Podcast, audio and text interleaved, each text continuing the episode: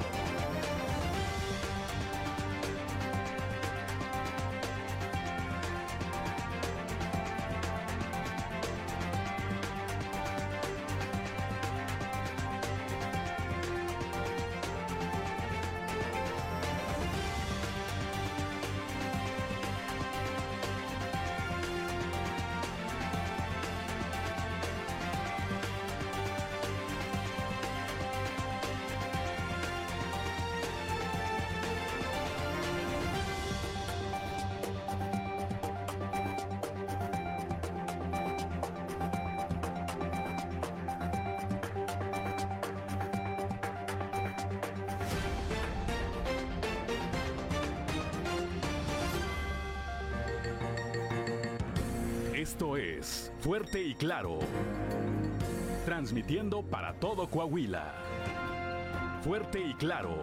Las noticias como son. Con Juan de León y Claudia Olinda Morán.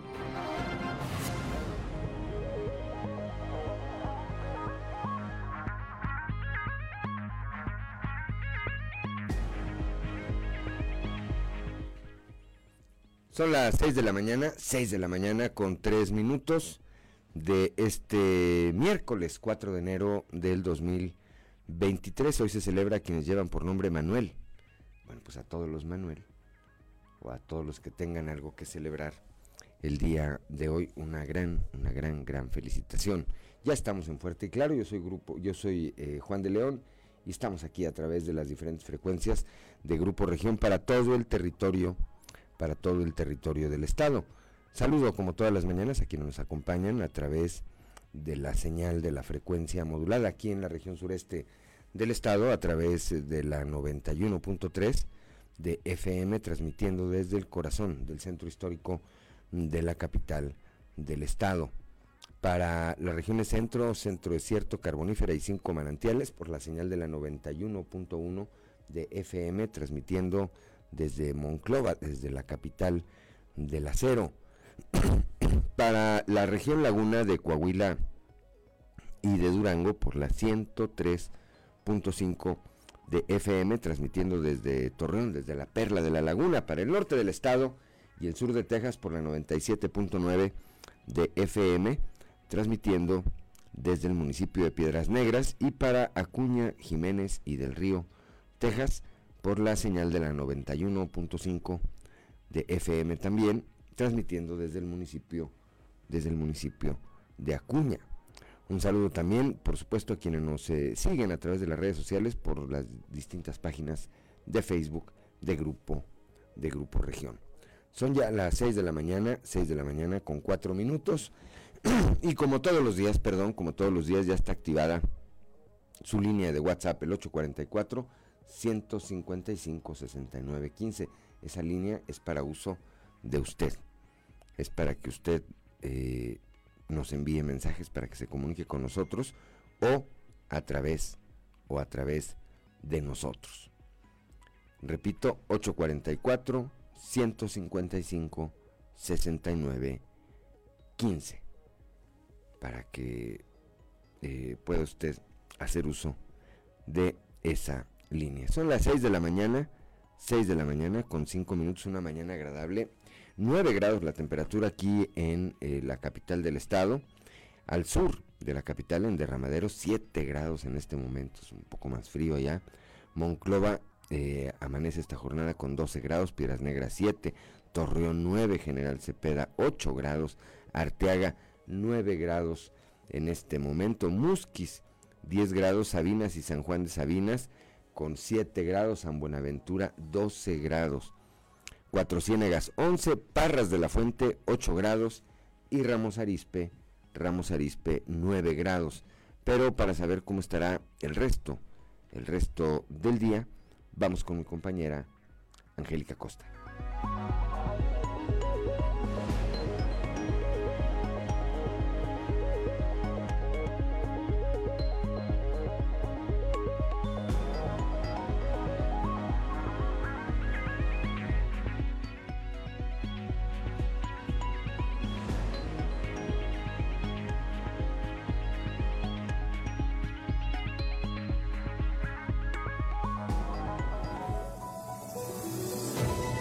El pronóstico del tiempo con Angélica Acosta.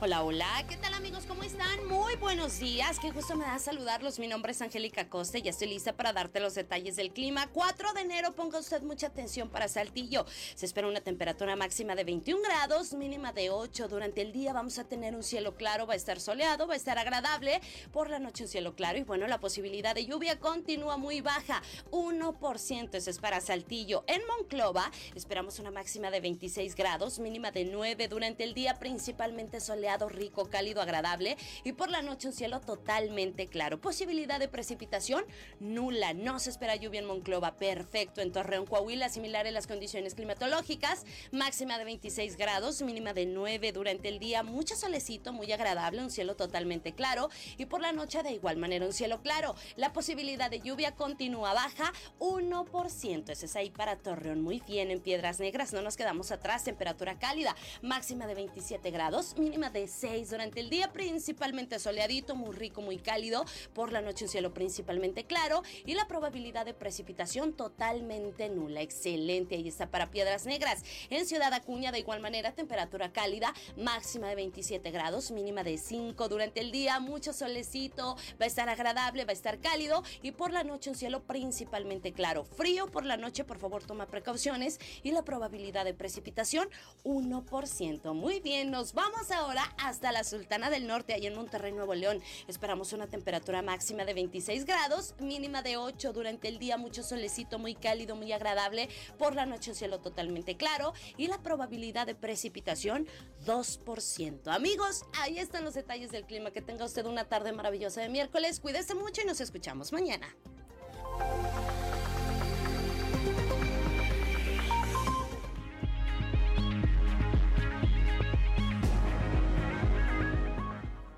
Son las 6 de la mañana, 6 de la mañana con 9 minutos. Gracias, gracias a mi compañera Angélica Acosta, Angie Acosta, que día a día pues nos eh, anticipa las condiciones del eh, clima de tal manera que desde esta hora nos pueda, eh, nos permita tomar previsiones para el resto del día e incluso a veces hasta de los días siguientes. Vamos ahora con el padre, como todos los días también, con el padre Josué García con el padre Josué García y su cápsula Dios ama.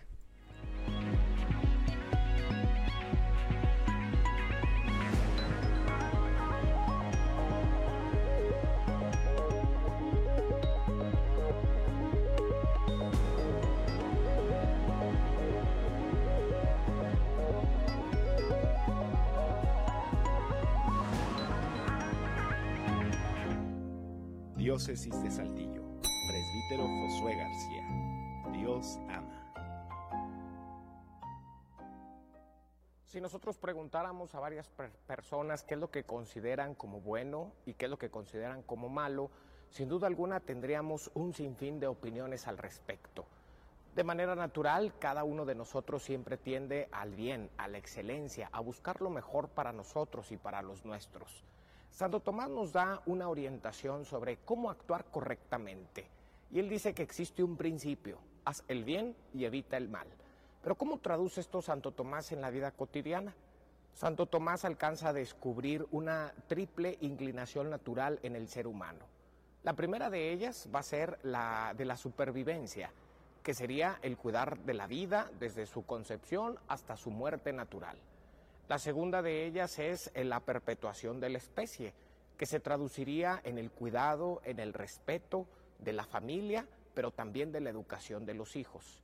Y finalmente, la tendencia natural a vivir dentro de una sociedad y a buscar siempre la verdad, lo cual para Santo Tomás se traduce en el aprender a vivir en el conjunto de la polis, pero también a buscar la verdad última que es Dios.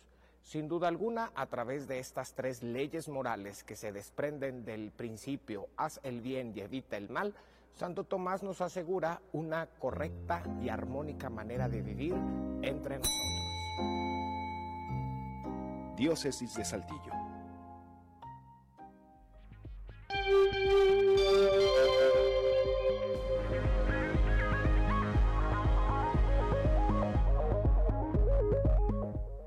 Son las gracias al padre, al padre Josué García que a través de la diócesis de Saltillo día a día nos obsequia esta cápsula, esta cápsula para la reflexión. Son ya las 6 de la mañana, 6 de la mañana con 12 minutos y si usted nos sigue a través de la frecuencia modulada, bueno, pues lo invitamos a que nos acompañe a través de las redes sociales para esta sección que día a día le presentamos también titulada sucedió en con los videos más virales.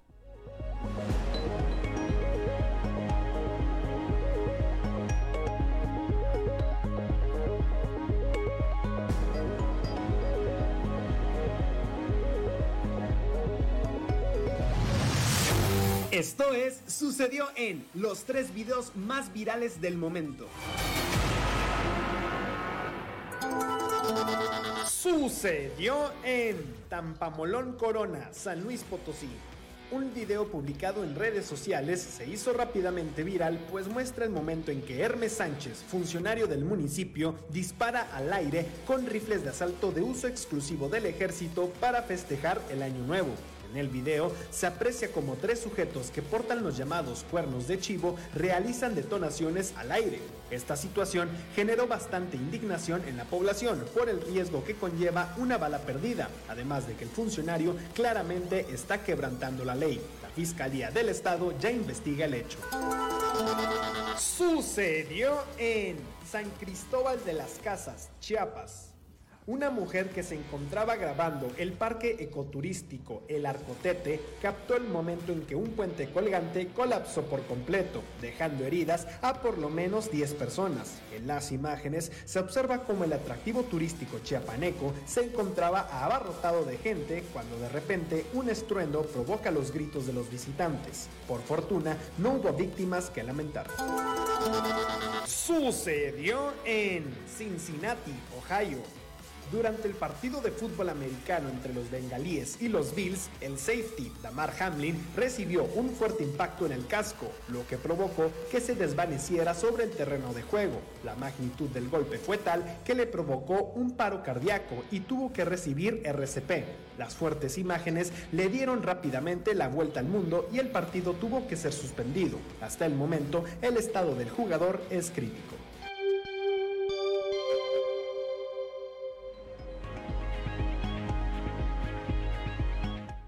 Ya son las 6 de la mañana, 6 de la mañana con 14 minutos. Vamos rápidamente a la portada del día de hoy de nuestro periódico Capital y las notas más importantes que contiene la edición de hoy. Saturan paisanos vías al norte, las carreteras hacia eh, Piedras Negras y Acuña, eh, pues registran eh, grandes filas, esto derivado de dos circunstancias, una la garita y la otra un retén de vigilancia que hay ahí. Más adelante le vamos a estar ampliando esta información. El día de ayer, el eh, delegado del gobierno federal, Reyes Flores Hurtado, pues habló, dijo que no quería hablar de eso y, bueno, pues sí habló.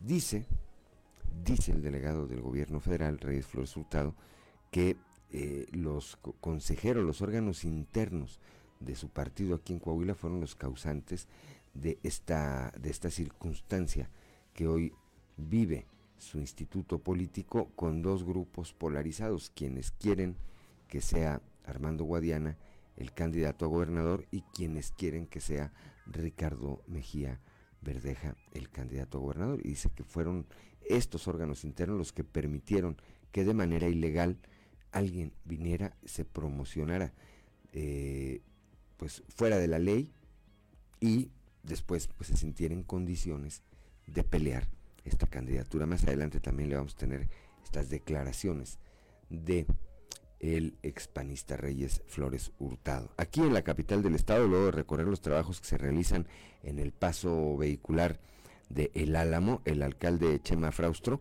dio a conocer que el proyecto registra 98% de avance, por lo que en breve será entregado a la ciudadanía.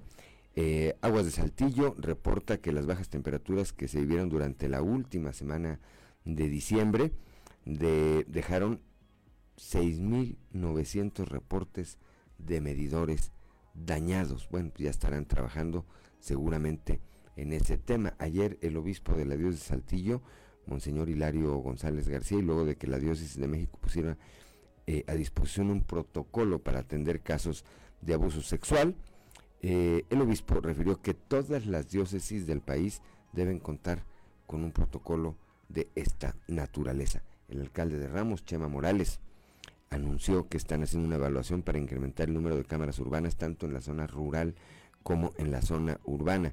Y hasta después de realizado el estudio se va a determinar cuántas cámaras más se van a instalar, con lo que se va a reforzar, pues obviamente, la seguridad en ese municipio.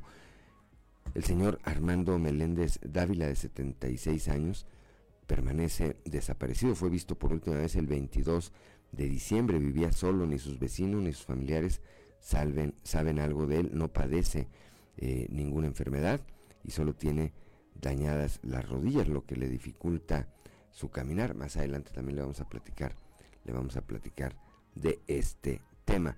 Para Coahuila, las mujeres, además de representar el pilar de sus familias cuentan con todo el respaldo del gobierno del Estado para consolidar la certeza jurídica de su patrimonio, por lo que este año 1.860 de ellas recibieron la escritura de sus propiedades eh, por parte de la Secretaría de Vivienda y Ordenamiento Territorial. Esto lo señala el gobernador Miguel Riquelme. Son las 6 de la mañana, 6 de la mañana con 18 minutos, hora de ir a ver lo que se dice en los pasillos.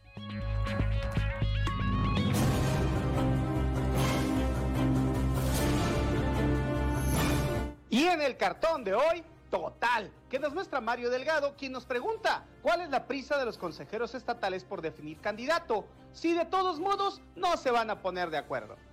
¿Quién sabe si al delegado Reyes Flores Hurtado se le atrasó el calendario y pensó que ayer era 28 de diciembre, es decir, Día de los Santos Inocentes? Pues adelantó que para este 2023 se concretarán varios proyectos como la rectificación en la carretera 57 en el tramo de Los Chorros, la ampliación de la carretera federal 54 e incluso el tren Coahuilteca. Dice el delegado que sostendrá una reunión con la Secretaría de Comunicaciones y Transportes para tal fin. Nunca dejas de mentir, o sí, gato. Está en tus genes. Eres un asco. En temas más creíbles, el hoy aliado, de nuevo, del senador Armando Guadiana, se fue con todo en contra de los miembros del Consejo de su partido que siguen dándole cuerda a las aspiraciones del subsecretario de Seguridad, Ricardo Mejía. Será interesante ver qué reacciones hay hoy hacia el aún funcionario federal. No me esperaba eso pero me esperaba no esperar nada, así que no cuenta. Giovanni de la Peña Merlos fue designado ayer como nuevo rector de la UANE en sustitución de Ana Carolina Zavala y entrará en funciones el próximo 16 de enero. La información se dio a conocer mediante un documento oficial de la institución educativa firmado por el director general del campus Altillo de la UANE, Fermín Muela Septién. Bienvenido a mi mundo. Disfrutando de un rico café italiano, quien se dejó ver ayer por el centro de Saltillo fue el empresario Alejandro Gutiérrez Gutiérrez, quien luce alejado del ambiente político.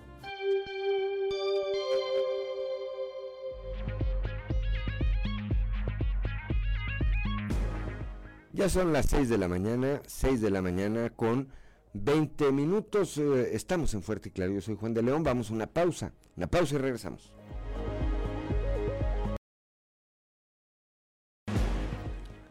Son las 6 de la mañana, 6 de la mañana con 25 minutos para quienes nos acompañan a través de la frecuencia modulada.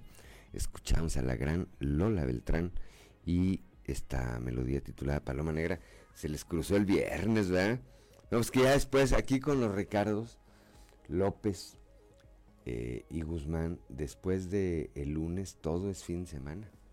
Estas son mortales, ¿verdad? Son mortales. Bueno, pues ahí están. Son las 6 de la mañana, 6 de la mañana con 25 minutos. Ya está en la línea telefónica mi compañero Néstor González, con quien voy a platicar de dos temas. Por una parte, esta saturación que está viendo en las carreteras que eh, tiene Coahuila hacia el norte del estado, tanto hacia Piedras Negras como hacia Cuña, eh, derivado del gran tráfico de paisanos que están regresando ahorita y de los retenes y de la garita que ahí se encuentra y lo que está ocurriendo y lo que ha ocurrido en torno a ese tema. Y por otra parte, eh, Néstor tuvo oportunidad de platicar ayer con Reyes Flores Hurtado, el delegado del gobierno federal, quien hizo señalamientos, pues me parece que bastante, bastante serios en torno al comportamiento de algunos, de algunos eh, miembros de su partido que ostentan cargos directivos. Cuando se refiere a órganos interiores no puede estar hablando de otra cosa. Néstor, muy buenos días. Muy buenos días, Juan. Eh, me da mucho gusto saludarte y efectivamente, como tú lo mencionas, eh, pues toda esta semana ha sido eh, de regreso de los paisanos. Hay que recordar que en los últimos años Coahuila se ha vuelto un paso pues confiable tanto de ida como de regreso para los paisanos, para todos esta, toda esta gente que vive en Estados Unidos, todos estos eh, mexicanos con nacionales eh, que vienen de visita durante las fiestas decembrinas, no solo a Coahuila, sino a todo el país. Y pues Coahuila les brinda condiciones de seguridad. Esto ha provocado pues que haya eh, muchos embotellamientos, un gran tráfico, un tráfico muy denso, eh, tanto eh, eh, en diciembre, que es cuando vienen todos estos paisanos, como en enero, la primera semana de enero, pues que regresan ya a sus actividades allá en Estados Unidos. Esto ha provocado pues grandes embotellamientos, sobre todo por ahí en la eh, caseta de Allende, en las garitas, en, en, las salidas de Ciudad Acuña y de Piedras Negras, y precisamente eh, durante los últimos días pues se han presentado eh, muchos muchos embotellamientos que hay gente que espera por eh, cinco o seis horas para poder eh, cruzar del lado de Coahuila hacia Estados Unidos. Y lamentablemente pues eh, antier se presentó una situación en la que una persona de nombre Gilberto Coronilla Flores de 48 años de edad perdió lamentablemente la vida durante la espera en estas filas. Eh, según relató la, Fiscalía General del Estado, que tomó conocimiento de este deceso, eh, la, una persona de nombre San Juanita Alejandra Jasso, de 50 años, llegó a la caseta y relató que cinco kilómetros atrás eh, habían estado haciendo fila en la, en, la caseta de Allende y eh, su esposo se sintió mal, empezó a convulsionar, eh, ella como pudo llegó con su vehículo a la caseta, lamentablemente pues ya eh, su esposo Gilberto Coronilla ya había perdido la vida, ya no hubo nada que hacer. así las cosas, hay mucha, hay que tener mucha paciencia para toda la gente que está viajando de regreso hacia Estados Unidos o hacia la frontera, hay que tener mucha paciencia porque los embotellamientos están muy, muy, muy grueso. Eh, hay que tener eh, eh, mucha paciencia y sobre todo mucho cuidado. no hay que desesperarse, pero bueno, pues esta situación fue, fue una emergencia que se presentó. Lamentablemente, como te digo, Juan, esta persona perdió la vida. En otro tema que te voy a comentar, pues ayer precisamente nos topamos allí con el coordinador, el coordinador de delegaciones federales, Reyes Flores Hurtado, quien fue, hay que recordar, fue uno de los eh, cuatro eh, aspirantes de Morena a la coordinación de la de los comités de defensa de la 4T aquí en Coahuila, que es eh, pues un término que ha utilizado Morena para designar a sus precandidatos a, la, a, la, a la gubernatura en, varios estados, y Coahuila no fue la excepción. En este caso, Reyes Flores pues habló fuerte sobre quienes han violado la ley. Él dice que hace seis meses, hace alrededor de seis meses, presentó un escrito ante las autoridades, ante los órganos internos de su partido para exigir, para que fuera una exigencia que aquel que resultara eh, designado coordinador de estos comités de defensa de la 4T eh, no tuviera eh, antecedentes de haber violado la ley electoral como sí lo ha hecho, lo dijo sin mencionar su nombre, pero haciendo una clara referencia a toda la publicidad y toda la campaña que armó Ricardo Mejía Verdeja. Vamos a escuchar lo que dijo Reyes Flores Hurtado ayer en la entrevista para nosotros. Si no sancionan a quienes están violentando la ley, va a haber desorden en el proceso interno. Eso, eso era de esperarse, no es extraordinario. ¿no? ¿Quiénes dieron pie, desde mi perspectiva, a este, este desorden? Los propios órganos internos del partido que hoy están canteando eh, por, por, un aspirante. Yo creo que ese fue el primer, el primer error, el principal error, no haber, no haber sacado tarjetas amarillas, no haber amonestado a quienes estaban incurriendo en violación de la ley y que ahora nos quieren venir a decir que son paladines de la democracia cuando su posicionamiento se deriva de una violación a la ley. Si la hubieran respetado, no hubieran alcanzado el 5% de nivel de conocimiento, alcanzar un, hasta un 30 o un 40% de nivel de conocimiento en razón de una violación a la ley. ¿De qué se trata una contienda de que haya suelo parejo? Pues Reyes Flores que se había mantenido al margen, los reclamos habían venido precisamente del senador Armando Guadiana y del diputado federal Luis Fernando Salazar, quienes sí habían eh, criticado este comportamiento de Ricardo Mejía Verdeja.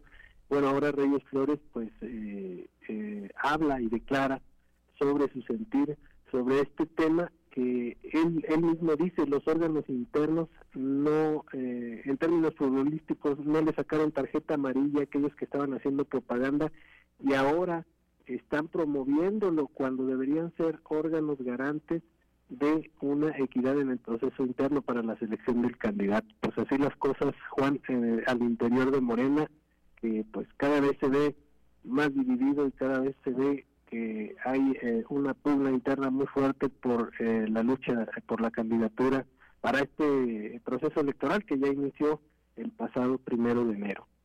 Así es, así es, y que bueno, pues ya lo apuntaba Reyes, eh, ya lo apuntaba Reyes y lo vemos todos los días los ciudadanos, hay una pugna que se ve muy difícil, al margen de quién finalmente resulta ser el candidato, se ve muy difícil que puedan eh, pues cicatrizarse esas heridas que cada día, que día con día, pues se hacen más hondas.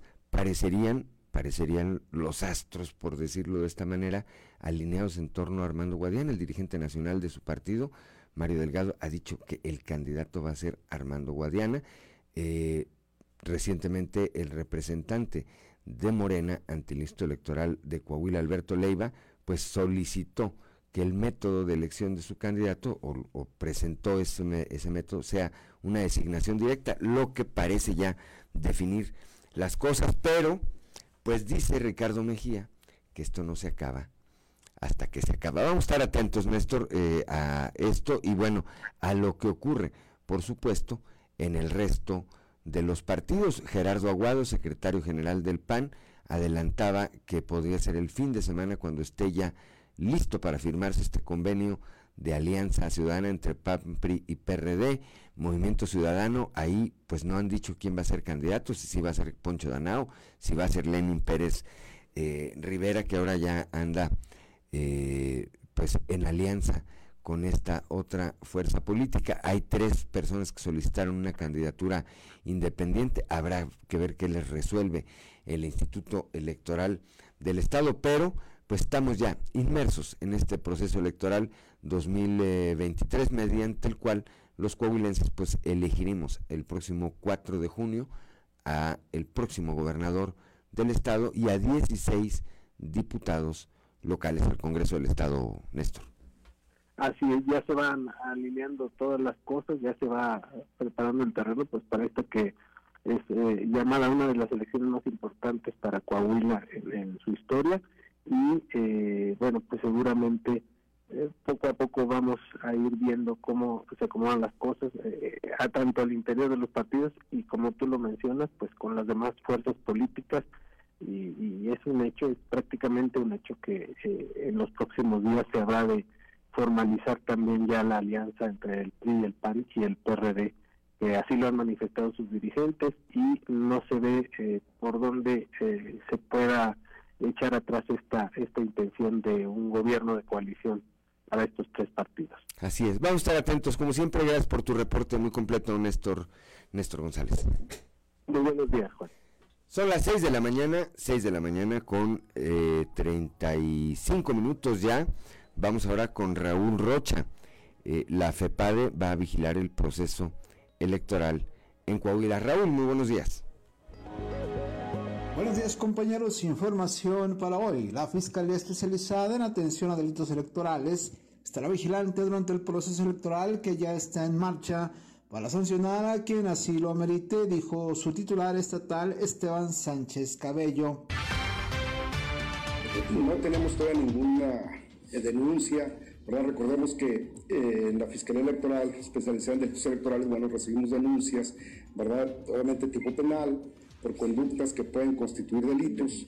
Y nosotros estamos muy pendientes del, proceso porque, pues durante el cual se pueden cometer los delitos. Por ejemplo, los servidores públicos que apoyen a, candidatos, ¿verdad? Este, con recursos públicos en la época para campañas, por ejemplo, es una de las conductas susceptibles de cometerse durante el proceso. No, no se presentó ninguno, aunque hay delitos que pudieran darse siempre en cualquier tiempo, como por ejemplo la violencia política de género en contra de las mujeres, es uno de ellos, que también estamos muy pendientes ya durante el proceso por las candidatas que participen en, en, el proceso, ¿verdad? Este, ya sea, bueno, a diputadas o a la gubernatura en su caso. Esta es la información para el día de hoy. Buen día. 6 de la mañana, 6 de la mañana con 37 minutos estamos en Fuerte y Claro. Vamos ahora con mi compañera Leslie, Leslie Delgado, que platicó con el obispo de Saltillo, con Monseñor Hilario González García, que señala que todas las diócesis deben contar con un protocolo, un, protocolo contra abuso, abusos sexuales. Leslie, buen día.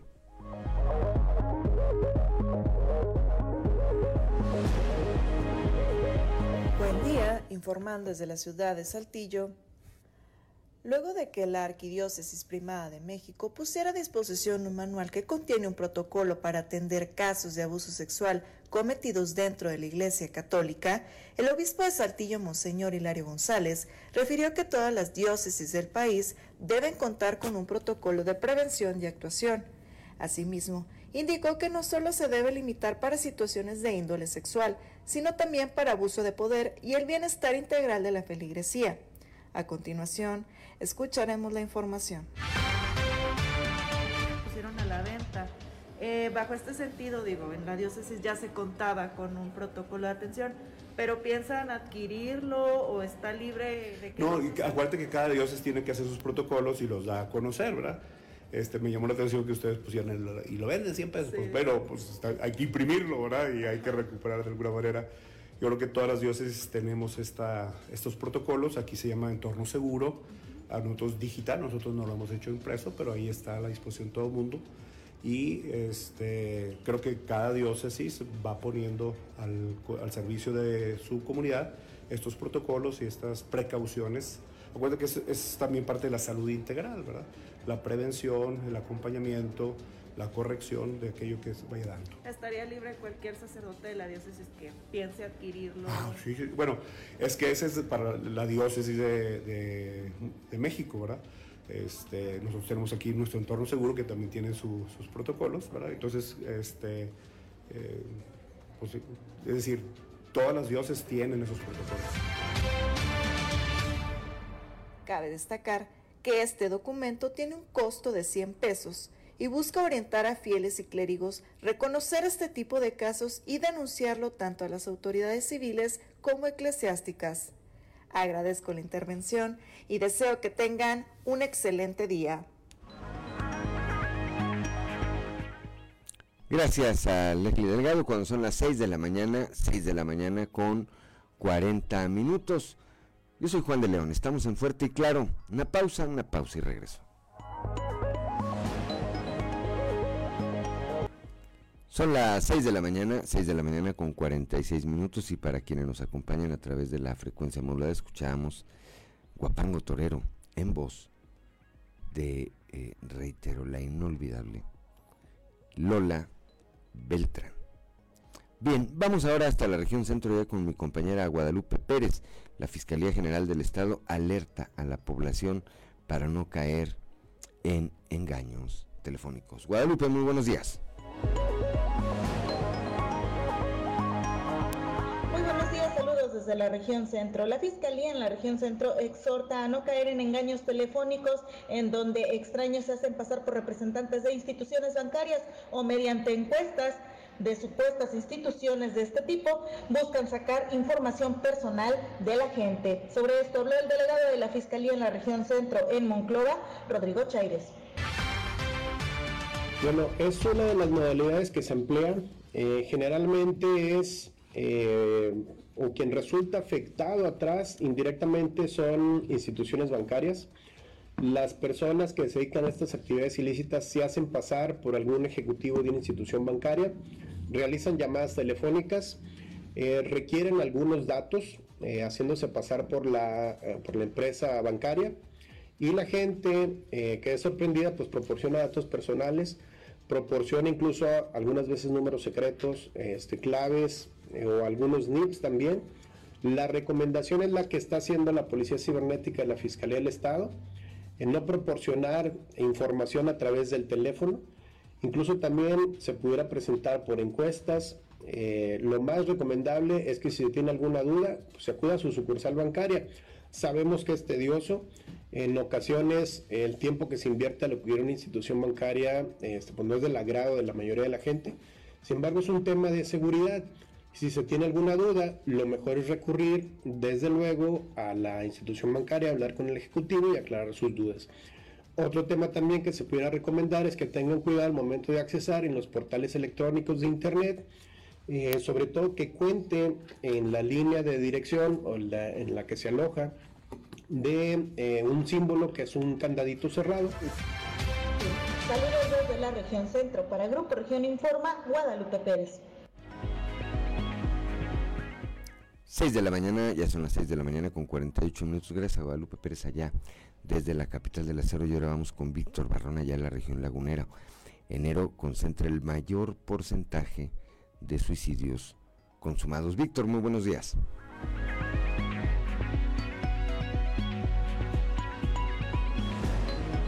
¿qué tal amigos de Grupo Región? Muy buen día. En temas de la comarca lagunera, ante el cambio a nivel emocional que en algunas personas representa el situarse en un entorno lejano a la atmósfera de contacto familiar y presentes ligados a la Navidad, el mes de enero representa un periodo en que se agudiza la condición de depresión y concentra el mayor número de suicidios consumados, con un incremento estimado del 40%, así lo advirtió el doctor Alejandro Águila Tejeda, director del Instituto Hispanoamericano de Suicidología, a quien vamos a escuchar. Lo que vemos es que en diciembre hay una serie de emociones que se mueven, muchas sensaciones, situaciones de, unión familiar, de regalos, de fiestas, etcétera. Entonces la gente se le mueven afectos y sentimientos y tiende en algunas ocasiones a deprimirse. Sí hay estos deseos de muerte, algunos intentos, pero enero, que se le ha denominado la cuesta de enero, tiene una condición muy diferente. Ya no hay fiestas, ya no hay reuniones familiares, ya no hay regalos, y sí muchos cambios. Eh, por ejemplo, aquí en México vemos la situación de pues, más impuestos, este, la situación de que alguna gente no tiene trabajo, no inicia bien el año con salud. Entonces, la situación emocional cambia cuando ya no hay este apoyo afectivo en el entorno, no hay estas redes que se encontraban en diciembre y sí tiende mucho a haber estos suicidios, pero ya consumados gente que no puede superar esta crisis o que siente que tiene un mal pronóstico para el, siguiente este año y por supuesto los lleva a una condición de desesperanza, de no encontrar salida e intentar quitarse la vida. Esto es todo en la información. Desde La Laguna reportó Víctor Barrón. Un saludo a todo Coahuila. 6 de la mañana con 51 minutos, gracias a Víctor Barrón allá desde la región lagunera. Y ahora vamos al norte del estado con Santa Lucía Castán. El día de ayer eh, robaron cerca de medio millón de pesos a empleado de una gasolinera afuera de una institución bancaria, ahí en Piedras Negras. Santa Lucía, muy buenos días. Buenos días. Desde Piedras Negras les informamos que a plena luz del día se registró un asalto en el exterior de Banorte donde dos hombres despojaron de cerca de 500 mil pesos al empleado de una gasolinera, quien acudió a realizar un depósito y fue interceptado para arrebatarle el dinero y resultó lesionado con arma blanca por los presuntos responsables que se dieron a la fuga, informó Santiago de Jesús Espinosa de Guía, coordinador de Ministerios Públicos. Una hora, una se toma el reporte policíaco por parte de la investigación criminal y los demás cuerpos policiales. Un masculino ahí, que al parecer fue arrebatado ahí con, cierta cantidad de dinero que salió del de, una institución de crédito. Al parecer fue lesionado, entonces este, son hechos recientes. Esperamos ahorita que se tome la, declaración, la entrevista en el, reporte y sobre si empezar a echar a se solidarán videos existentes. Pues el entorno del asunto conlleva ahí que al parecer sí hay testigos, entonces este, también las cámaras ahí del, de destrucción de crédito, ¿verdad? Informó para Fuerte y Claro Santa Lucía Castán. Son las 6 de la mañana, 6 de la mañana con 52 minutos, cuando ocurren este tipo de robos, y no estoy especulando nada eh, particularmente con respecto a este, pero siempre se habla de que los cajeros o alguien externo que sabía, porque ¿cómo adivinas tú que alguien fue y retira una cantidad de dinero? Si casualmente eres cliente, pues te das cuenta ahí, pero como que no estás preparado para salir y asaltarlo. Siempre hay, siempre hay algo, algo de fondo. Son las seis, esperemos que las autoridades pronto, pronto aclaren este tema. Son las seis de la mañana con 53 minutos. Vamos a la región carbonífera con Moisés Santiago Hernández. Incrementan las pruebas de COVID por presentar cuadros respiratorios. No hay casos positivos. Muy buenos días, es un placer saludarles desde la región carbonífera. Esta es la información que tenemos para el día de hoy. Al incrementarse los problemas respiratorios agudos, los pacientes solicitan la prueba de COVID-19 por temor a ser positivos. El director del Hospital General de Nueva Rosita, Juan Arturo Montemayor Menchaca, así lo dio a conocer. Esto es lo que nos comenta al respecto. Mira, se han seguido presentando casos de infecciones respiratorias. Pero afortunadamente, en los eh, pacientes que se les ha tenido que hacer prueba por la severidad del cuadro, no es COVID lo que traen, ni tampoco influenza. Pero recordemos que hay muchos virus que pueden afectar las vías respiratorias. Y ahorita anda, como dice la gente, mucha andancia así de la gente que trae tos por accesos, tos seca, algunos otros tos húmeda. Pero lo importante de todo es que las pruebas que hemos hecho por sintomatología respiratoria severa han salido negativas a COVID. O sea, ahorita nosotros en, lo, en el último mes y en lo que va del año, estos tres días, no tenido ningún positivo que enviar a otras partes porque nosotros no somos hospital COVID. Tenemos un área que detiene al paciente cuando trae esa sintomatología, se checa, si no tiene, si sale negativa la prueba COVID, lo hospitalizamos y lo atendemos nosotros. Sí hemos tenido casos de neumonía, pero no han sido por COVID ni por influenza.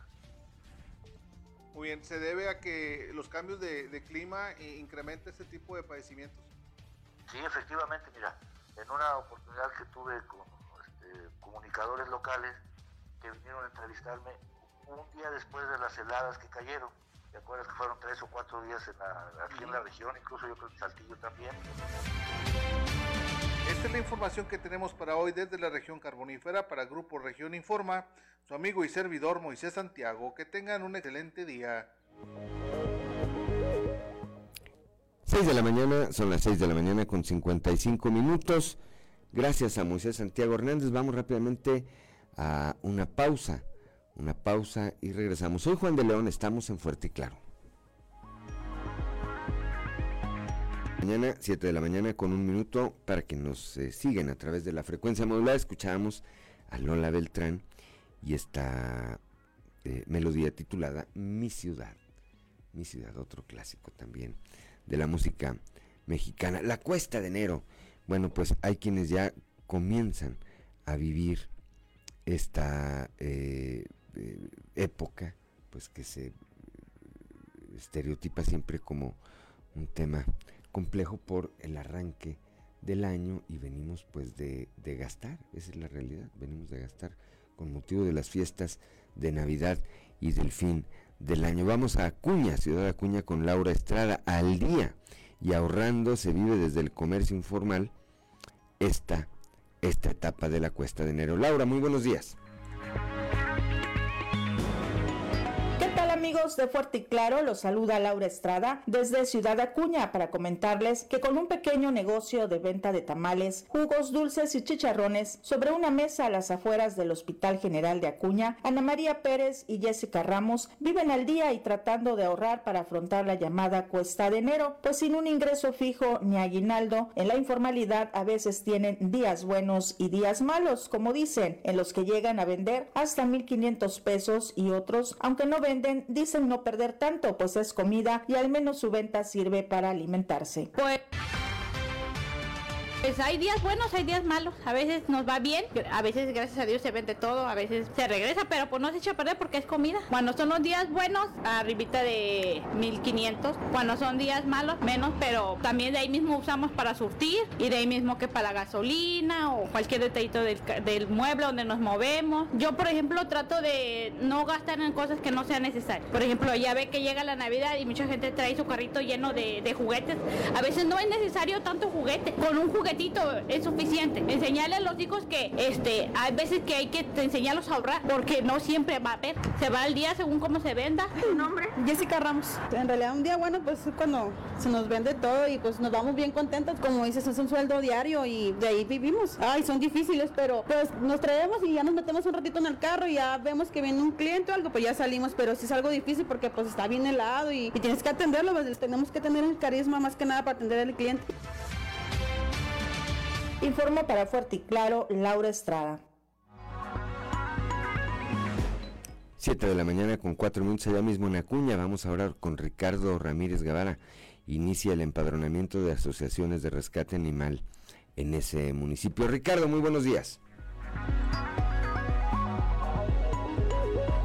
Para cumplir con el reglamento de protección y trato digno establecido en el estado de Coahuila para animales, se inició con un registro de todos aquellos rescatistas de animales, fundaciones y albergues para mascotas que funcionan en Ciudad Acuña, con el objetivo de que estén al tanto de cuáles son las normas que deben de seguir para el funcionamiento. Así lo dio a conocer Mercedes Torres, coordinadora de la Unidad de Protección y Trato Digno para Animales de Compañía. Aunque desde el año 2022 es obligatorio que los animalistas dedicados al rescate de mascotas estén registrados por la Ley de Protección y Trato Digno para los Animales, han sido pocos los que se han registrado. Por ello, en este año, además de retomar las actividades como vacunación y resguardo, se iniciaría con el empadronamiento masivo de fundaciones y voluntarios dedicados al rescate animal en esta frontera.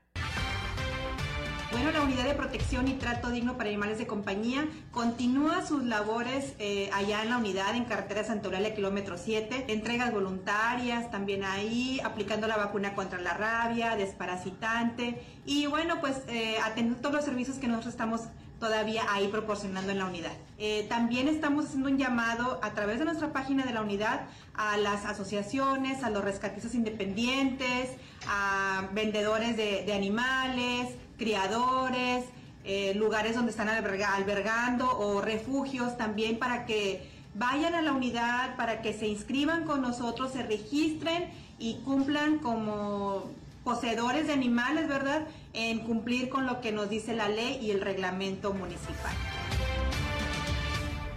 Informó para Fuerte y Claro Ricardo Ramírez. 7 de la mañana, 7 de la mañana con 6 minutos, que no se le haga tarde. Gracias a Ricardo Ramírez Guevara, ya desde Ciudad Acuña. Y ahora vamos con Norma Ramírez a Piedras Negras. Instalan módulos y activan pago en línea para, para facilitar el cumplimiento en el eh, impuesto predial. Norma, muy buenos días.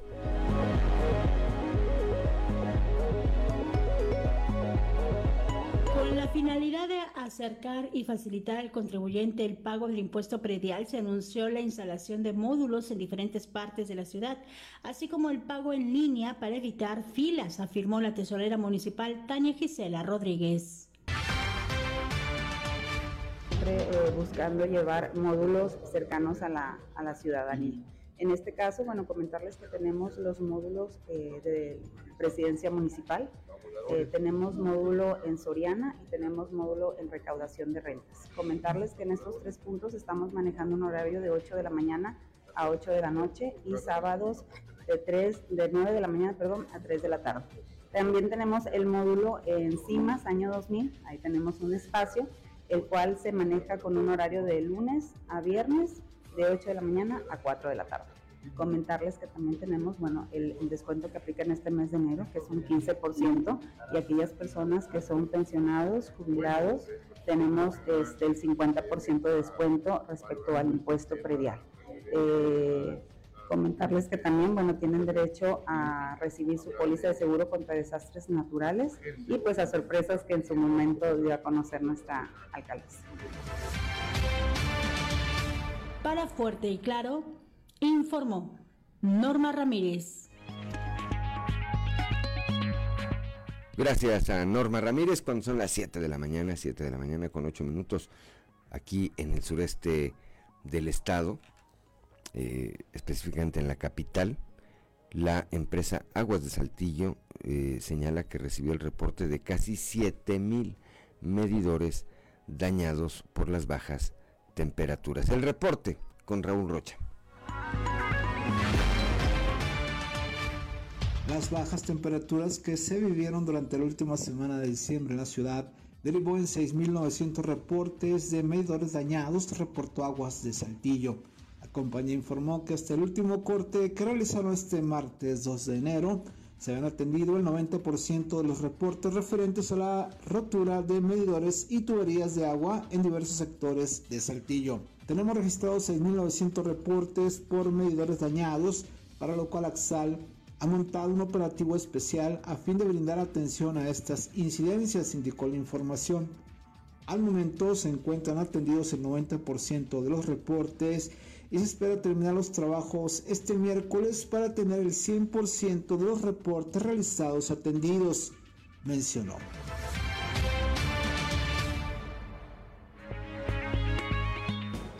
7 de la mañana, 7 de la mañana con 9 minutos. Espera la población LGBTIQ que este año se apruebe la tipificación de crímenes de odio. Escuchemos, escuchemos a Noé Ruiz.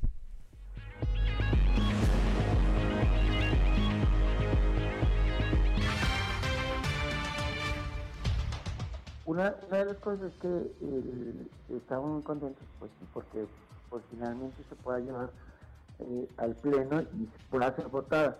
Y por otro lado, la diputada Marta Loera confía mucho en que en este próximo periodo pues, se pueda llevar a cabo.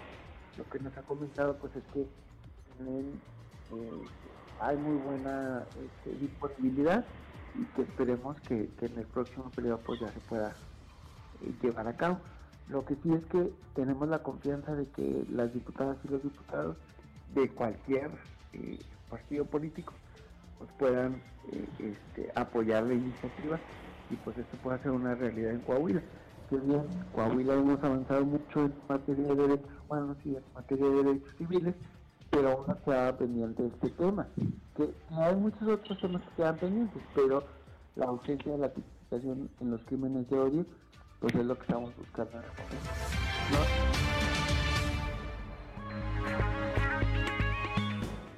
Son las 7 de la mañana, 7 de la mañana con 10 minutos en Ramos Arispe.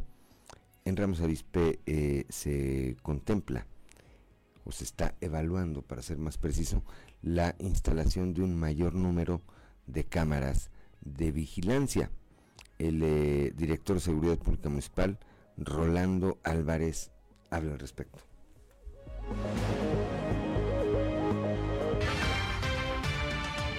También este, este año ya se pretende dar eh, seguimiento al tema de las cámaras urbanas. También se le va a dar un buen seguimiento a este tema, tanto para mantenimiento, reparación y colocación de nuevas cámaras. No, no es aleatorio. Este, se hace un estudio donde se, se requiera este, este tipo de videovigilancia. Eh, vamos a fortalecer avenidas principales, sector industrial y pues también sectores conflictivos. Bueno, no me gustaría estigmatizar ningún, ningún área en particular, este, pero estamos hablando que vamos a fortalecer nuestra presencia en toda la zona urbana, así mismo como en el área rural. Ah, es, es, un proyecto en el que se está trabajando. Primero se está realizando el estudio para ver cuáles son las áreas en las que se requiere una mayor vigilancia con este tipo de tecnología. Ahorita contamos con 60 cámaras.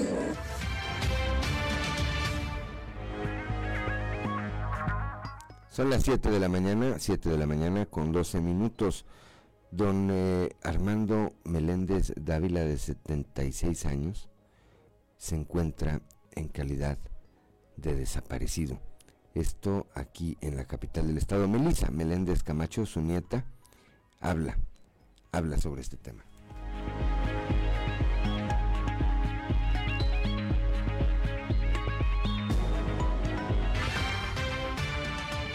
Que, sabemos es que se tuvo contacto con él el día 22 de diciembre y después de ahí ya no ya no ya no pudieron contactarse con él. Nosotros radicamos este no radicamos en Saltillo.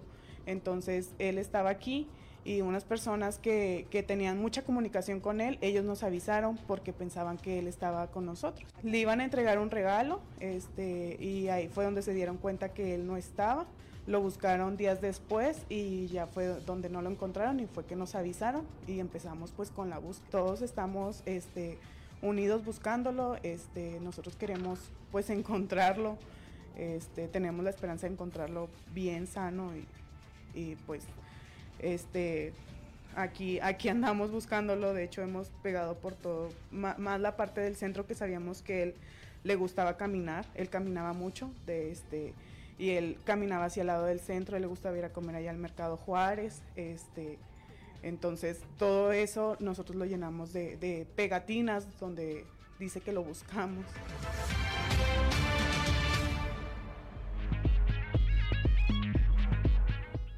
Son las 7 de la mañana, 7 de la mañana con 14 minutos. Familias de personas desaparecidas exigen resultados al gobierno federal y, y no nada más simulación. Eso lo piden pues eh, para este año 2023.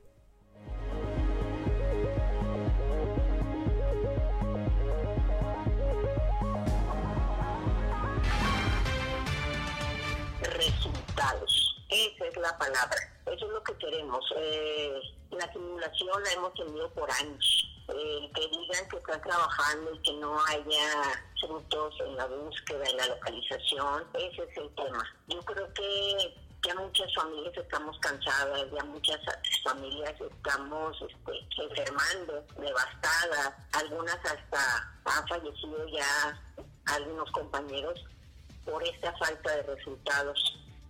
Y el dolor y la tristeza ah, están allí, están allí yo creo que la expectativa para este año es que queremos resultados, que ya, que ya haya una respuesta a, esto que estamos nosotros este, esperando y buscando.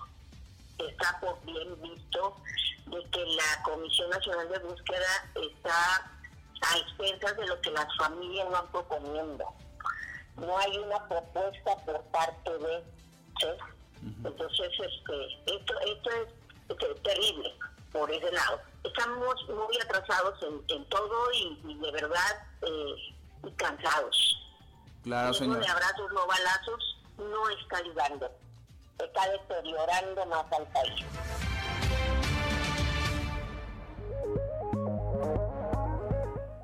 Son las 7 de la mañana, 7 de la mañana con 15 minutos escuchábamos a Silvia Ortiz de Sánchez Vizca, quien es representante del grupo del grupo Vida. Vamos ahora, vamos ahora con Romelia Treviño Reveles, quien es tanatóloga y eh, señala que ante la fuerte depresión es necesario recibir atención personalizada para evitar llegar al suicidio.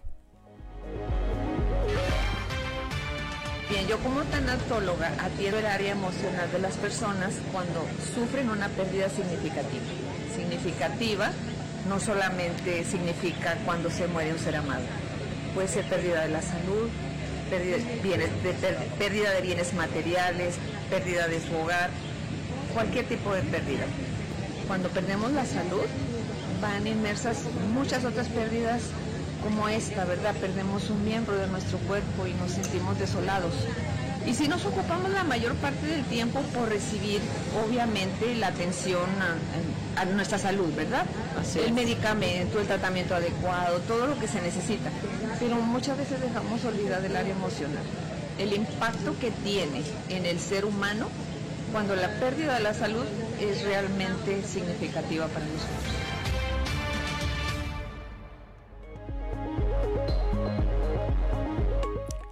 Son las 7 de la mañana, 7 de la mañana con eh, 17 minutos.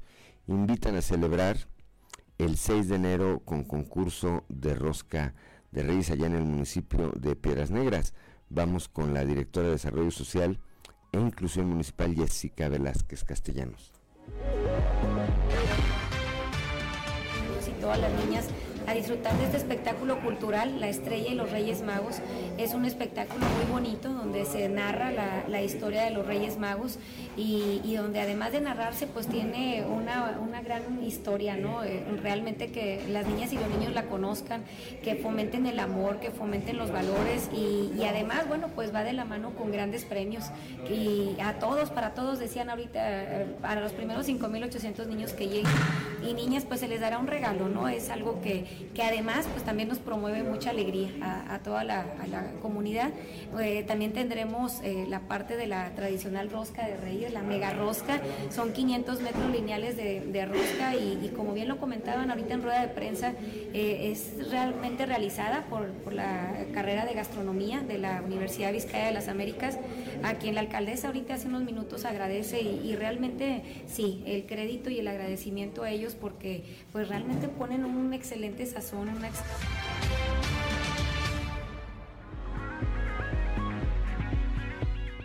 7 de la mañana, 7 de la mañana con 18 minutos. Vámonos ahora hasta Torreón. Vámonos hasta Torreón. Más de 9 mil torreonenses cumplieron con pago de derechos vehiculares durante el mes de diciembre. Eh, esto lo señala la titular de la recaudación de rentas, Leticia Castaño Orozco.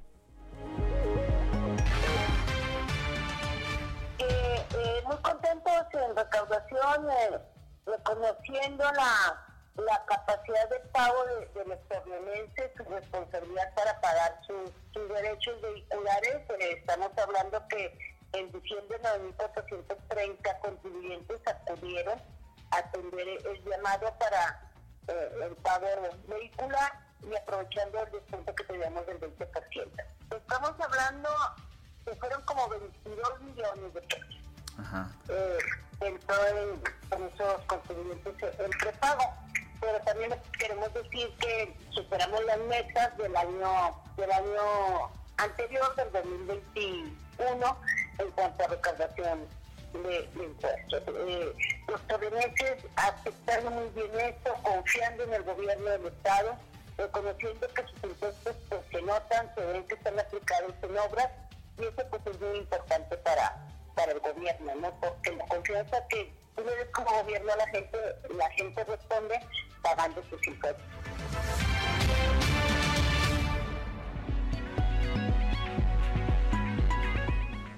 Son las 7 de la mañana, 7 de la mañana con 20 minutos. Vamos a una pausa.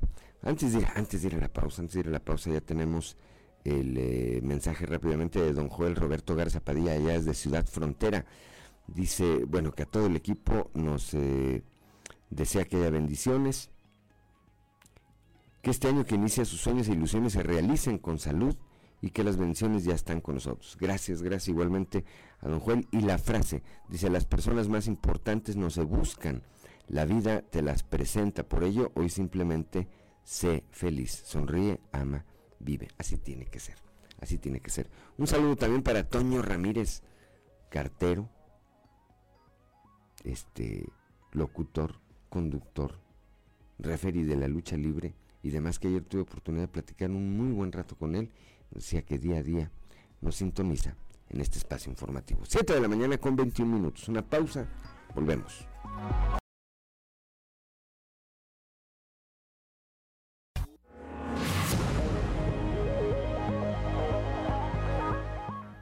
Son las 7 de la mañana, 7 de la mañana con 26 minutos. Escuchábamos a Lola Beltrán y esta melodía titulada Cucurrucucú Paloma. Para quienes nos acompañan a través de la frecuencia modulada. Toño Zamora desde la capital del acero. Muy buenos días. Buenos días, Juan. Buenos días a las personas que nos sintonizan a esta hora. Una buena noticia para Muclova, para la región centro, es que eh, dos empresas se van a instalar ahí al lado de la Golden Dragon, por el eh, lideramiento Carlos Salinas de Gortari, una empresa eh, de nombre Lidel que se encarga de, cuestiones automotrices y también la construcción de la mega de la mega planta Metelmec a, a las que el municipio les dará conectividad hacia el lideramiento Carlos Salinas de, Salinas de Gortari. Eh, la, inversión en conjunto, Juan, son 50 millones de dólares en terrenos aledaños, se decía, a la empresa china Golden Dragon. Eh, son 12, 15 hectáreas que el gobierno del estado pues donó a, los empresarios para que se instalaran. Eh, hasta donde sabemos, eh, estuvo por aquí Claudio Gres Garza, se entrevistó con el alcalde Mario, Mario Delgado, con el regidor de Fomento Económico, y ahí trataron eh, este asunto, eh, este asunto tan relevante para Moclova, eh, que pues creará alrededor de mil empleos directos más los, más los indirectos, que normalmente se habla de un 30-40% más de, nuevos trabajos. Yo creo que esa es una buena noticia para Moclova, para los moclovenses. por ejemplo, la planta Metelmec va a cambiar este su giro, pues este, ahora se va a dedicar con esta megaplanta, se va a dedicar a, atender asuntos ferroviarios, no que vaya a tener vías y ese tipo de cosas o que vaya a tener trenes, sino más bien que va a, va a construir todo lo que se requiere para la reparación de ese tipo de, de, de, pues de, elementos, ¿no? Entonces, mi Juan, yo creo que esa es una excelente noticia. Pues sí, mira, todo lo que tenga que ver con eh, generación de nuevas fuentes de empleo, con desarrollo económico, pues siempre son eh, eh, buenas noticias, Toño, porque implican eso, desarrollo social, empleo, la distribución de la riqueza, la oportunidad de elaborar de cientos o de miles de jóvenes que año con año egresan de las universidades y que hoy, a diferencia de lo que ocurría hace muchos años, este, y lo que ocurre lamentablemente en otros estados, sí, una gran parte, gran, gran parte de esos nuevos profesionistas salen y se integran prácticamente de inmediato a la fuerza laboral del Estado, Toño. Así es. Eh, dos noticias decir rápidas. Eh, Juan, eh, a las 0.45 horas de este día, paró de nueva cuenta el Alto Horno 5, ahora será por tiempo indefinido, eh, los trabajadores no saben si por 5 días, por 20, o hasta el 11 de enero, o hasta que se arreglen los que se tienen que arreglar, es decir, ya se está platicando para la compraventa, y pues bueno, ojalá y esto se resuelva a la brevedad posible, porque al final de cuentas son miles de familias las que dependen precisamente de esta empresa productora de acera, mi estimado Juan. Y, la otra noticia es que el senador de la República, Armando Guadiana, no ha perdido el tiempo, que ya eh, fue recibido por Fernando de la Fuente Villarreal y Jorge Williamson Bosque, ambos exalcaldes, y le dijeron para servir a usted. Así las cosas, mi Juan. ¿En serio? Así es. Ya, y bueno, y luego eh, eh, Ricardo Mejía, ¿qué pasó con él? No, pues no, no sé. Eh, Roberto Piña dijo, por ejemplo, en Frontera también que, que él se iba para donde las encuestas, eh, el que ganara las encuestas y el que ganó las encuestas fue, fue Guayana. Entonces ya también Roberto Piña ya está para el otro lado. Dijo a sus órdenes, jefe. A sus órdenes, jefe, sí, Dicen que sí. se la sabe muy bien esa frasecita. A sus órdenes, jefe. Sí, sí, sí, se la sabe. Bueno, pues así las cosas allá por la región centro. Gracias, Toño Zamora, como siempre. Muy buenos días. Hasta mañana.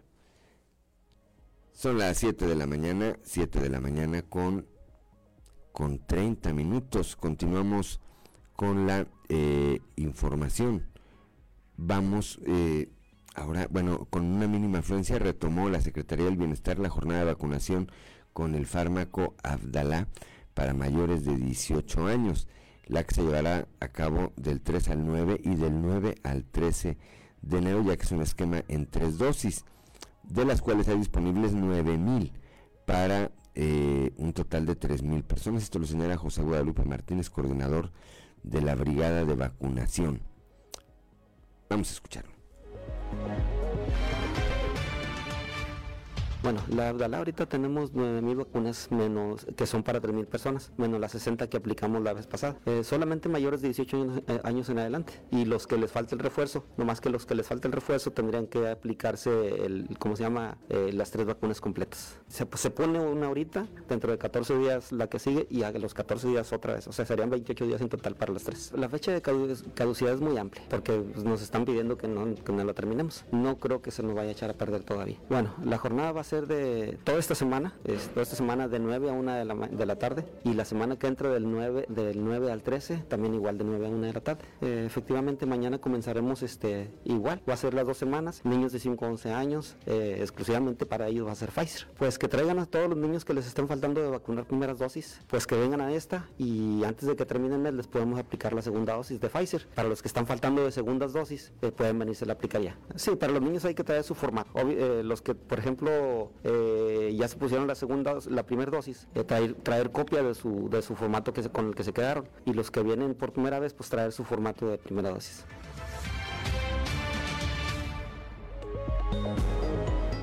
7 de la mañana con 32 minutos. Esto es allá en el municipio de Acuña. Aquí en el eh, sureste, bueno, aquí en el sureste fue entrevistado el día de ayer el delegado del gobierno federal, Reyes Flores Hurtado, quien habló sobre estos cobros indebidos que se hicieron a adultos mayores en instituciones bancarias. Escuchemos.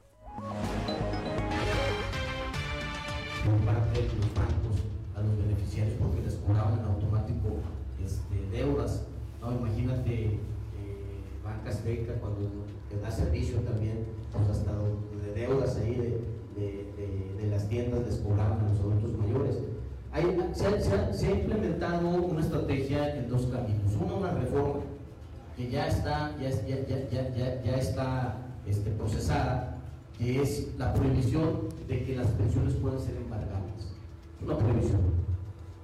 ¿Por qué? Porque tiene que ver con un recurso que pretende satisfacer necesidades básicas de los adultos mayores y no, no cubrir deudas o deudas añejas. Tiene que tener una, tiene una vocación muy específica y la idea es que no puedan ser afectadas bajo ninguna circunstancia, ningún pretexto. ¿no? Y, la, y la, la otra, una de, las cosas que, una de las cosas que vamos a lograr con Banca de Bienestar es que les estén dando servicio a los bancos que les retienen su recurso. Ahora ya no va a haber pretexto. Al tener Banca del Bienestar no se les tiene por qué descontar un peso, no se les tiene por qué descontar comisión alguna, el servicio es totalmente gratuito y van a recibir el 100%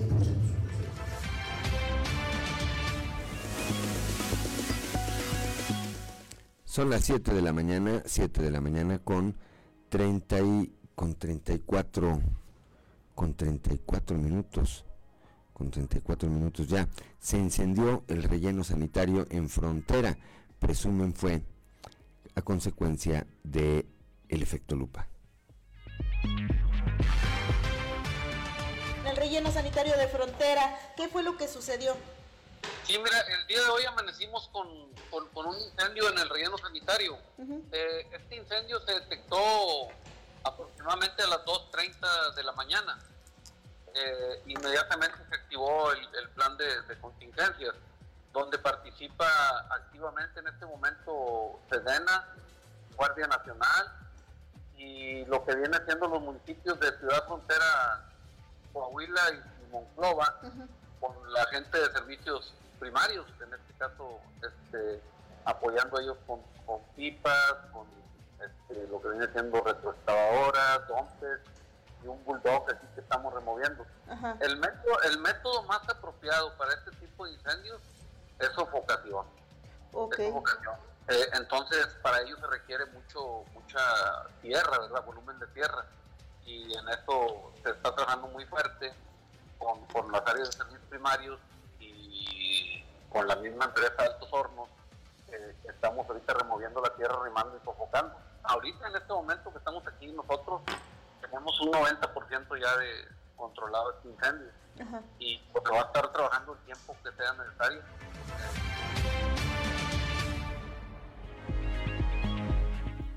Son las 7 de la mañana, 7 de la mañana con 36 minutos en la región carbonífera, específicamente en el municipio de Musquis, la Cámara Nacional de Comercio busca acceder a programas federales de fortalecimiento. Eh, Elmer, eh, Elmer Rocha García, presidente de la Cámara, señala, señala lo siguiente.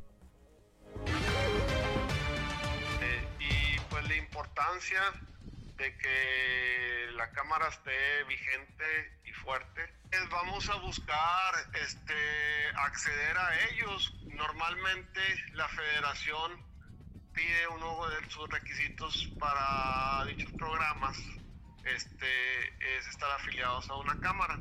Este, nosotros metemos la solicitud de los programas.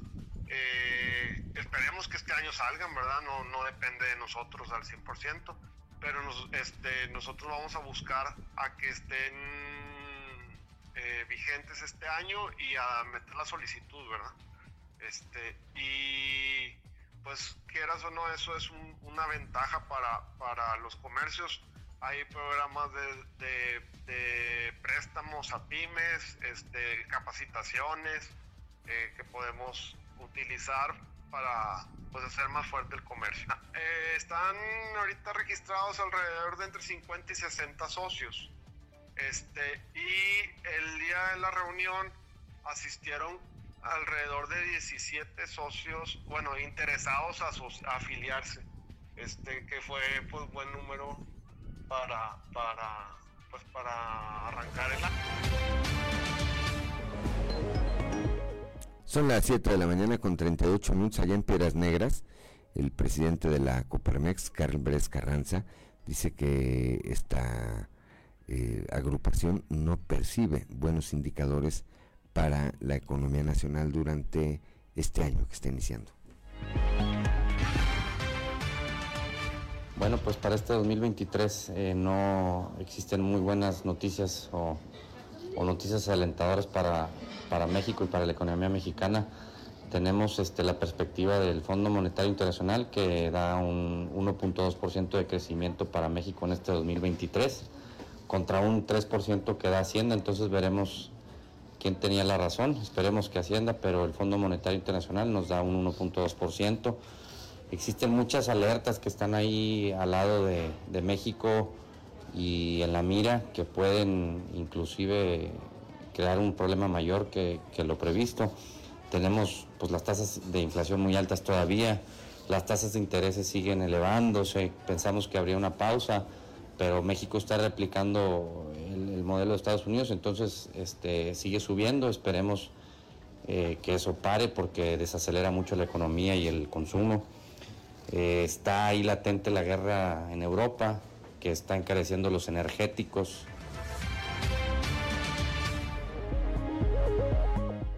Son las 7 de la mañana, 7 de la mañana con 39 minutos, pues ese es el panorama que ven eh, una parte de los empresarios con respecto a este 2023, que, bueno, como todos los años, inicia con eh, una cierta dosis de incertidumbre de carácter económico, como empiezan todos los eneros, pero particularmente en este momento, pues los empresarios ven condiciones aún, aún más complejas. Son las 7 de la mañana, 7 de la mañana con 40 minutos. Yo soy Juan de León, estamos en Fuerte y Claro. Vamos a una pausa, una pausa y regresamos. Ya que ahora semana, López Obrador se ha dedicado a golpetear a la Suprema Corte, ya que ahora la ve como un contrapeso y un obstáculo para cualquier maniobra inconstitucional, como las que acostumbra hacer. Aunque, ¿para qué se enoja? Si en 2015 afirmaba en redes sociales que al triunfo de Morena los ciudadanos elegirían a los ministros y no el PRIA. Ahora, claro, que le dieron el revés, el discurso ya cambió. Afortunadamente, nosotros no olvidamos y volvemos a exhibir su doble moral, ya que siempre, siempre hay un tweet.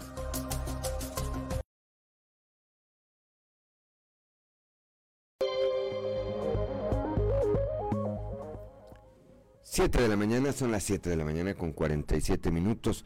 Para Coahuila, las mujeres, además de representar el pilar de sus familias, cuentan con todo el respaldo del gobierno del Estado para consolidar la certeza jurídica de su patrimonio, por lo que este año 1.860 de ellas recibieron la escritura de sus propiedades. Esto lo señaló el gobernador Miguel Riquelme. Esta cifra representa el 62% de las 3.000 escrituras liberadas en este periodo por la Secretaría de Vivienda y Ordenamiento Territorial en el Estado a través de la Comisión Estatal para la Regularización de la Tenencia de la Tierra Urbana y Rústica, la CERTURC. En ese sentido, el gobernador eh, resaltó que las madres, que en muchas de las ocasiones son el único sostén económico de sus familias, con gran esfuerzo cubren la serie de trámites que demanda todo proceso de regularización de su patrimonio. Ahora ya cuentan con las herramientas jurídicas para acreditar la legítima propiedad de sus inmuebles, con la seguridad de que su entrega laboral conlleva al bienestar de sus familias.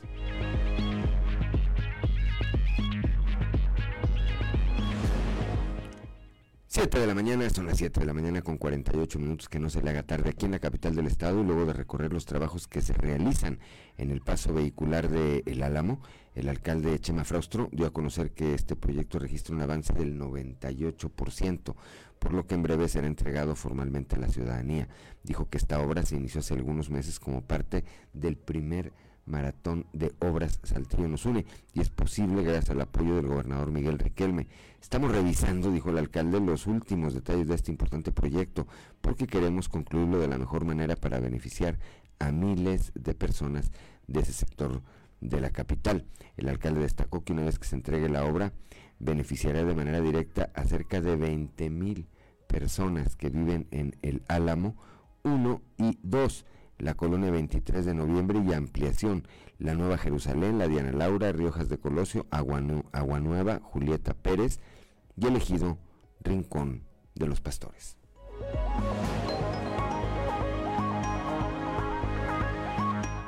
Ya son las 7 de la mañana, 7 de la mañana con 49 minutos. Vamos al mundo de los deportes con Noé Santoyo.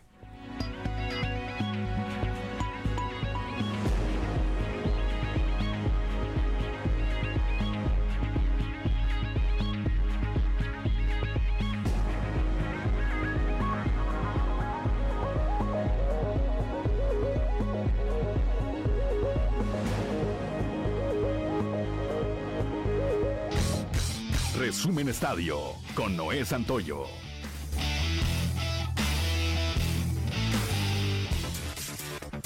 Cuando se había informado durante la madrugada del martes que el estado de salud de Damar Hamlin, jugador de los Bills, no estaba en peligro. Horas más tarde, el equipo de la NFL a través de sus redes sociales informó que el jugador había sufrido un paro cardíaco al momento de desplomarse y hasta ahora su estado es crítico, encontrándose en cuidados intensivos. La NFL también ha informado que esta semana no podrá reanudarse el juego entre los Bills y los Bengalís sin que se haya definido algún día y horario para disputarse. El astro por portugués Cristiano Ronaldo ha afirmado este martes durante su presentación como nuevo jugador de las NARS que su contrato con el club saudí es único, ya que él es un jugador único. Con carteles de Alá Ronaldo y banderas de Portugal, los aficionados han recibido al futbolista en el estadio de la capital saudí, que se ha llenado de efectos de iluminación y música para darle la bienvenida. La nueva etapa de Guillermo Ochoa en Italia comenzó con el debut del portero mundialista en la Serie A ante el Milan pero poco pudieron hacer sus habilidades ante el conjunto rosonero, que comenzó de forma impecable el reinicio del torneo con dos goles en menos de 15 minutos. Cuando parecía que Guillermo Ochoa tendría un debut importante, el Milan le hizo dos jugadas y consiguió la ventaja que prácticamente dirigió todo el partido. Y eso que el mexicano había tenido un mano a mano salvadora ante el delantero Rafael Leao, que no pudo vencer a Ochoa en la primera importante del partido. El estelar griego Yanis Antetokounmpo anotó 55 puntos, el máximo de su carrera, para impulsar este martes a los Bucks de Milwaukee en una victoria de revancha sobre los Wizards de Washington, 123-113, mientras que los Celtics de Boston, el mejor equipo de la NBA, cayó ante el Thunder de Oklahoma. El alero Antetokounmpo que se perdió la derrota de su equipo el domingo por 118-95 ante Washington por un dolor en una rodilla, sumó 10 rebotes y 7 asistencias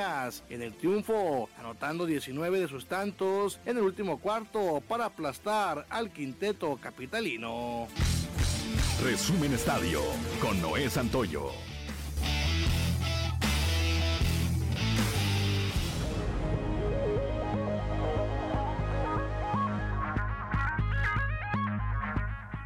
Ya son las 7 de la mañana, 7 de la mañana con 52 minutos. Bueno, pues prácticamente nos estamos eh, yendo, nos estamos despidiendo esta mañana de eh, miércoles, ya, miércoles 4, 4 de enero. Hoy, eh, por cierto, hoy por cierto, cumplen años, entre otros entre otros cumplen años. Marcos Martínez Soriano, Guillermo Charles Siller eh, y Rosalinda Dávila Udave, Rosilita Udave. Les mandamos saludos, les mandamos saludos, una felicitación, una gran felicitación a ellos, así como a todos los que tengan algo que celebrar, por supuesto, el día de hoy. Espero que la pasen, esperamos que la pasen de lo mejor, que los apapachen que disfruten de su día. Les tocó el miércoles a mitad de la semana, pero si siguen la eh, filosofía de los Ricardos López y Guzmán, que están aquí con nosotros, después del lunes todo es fin de semana. Son las 7 de la mañana, 7 de la mañana con 53 minutos. Y ahora sí, nos vamos. Gracias por el favor de su atención. esperamos el día de mañana a partir de las 6 y hasta las 8 de la mañana aquí en Fuerte y Claro, un espacio informativo de Grupo Región bajo la dirección general de David Aguillón Rosales. Gracias a Ricardo Guzmán en la producción, a Ricardo López en los controles, a Rodrigo Flores y Ociel Reyes, Ociel Reyes y Rodrigo Flores, que hacen posible la transmisión de este espacio a través de las redes sociales. Pero sobre todo, gracias a usted, que nos distingue con el favor de su atención. Yo soy Juan de León y le deseo que tenga usted de verdad, pero de verdad, el mejor de los días.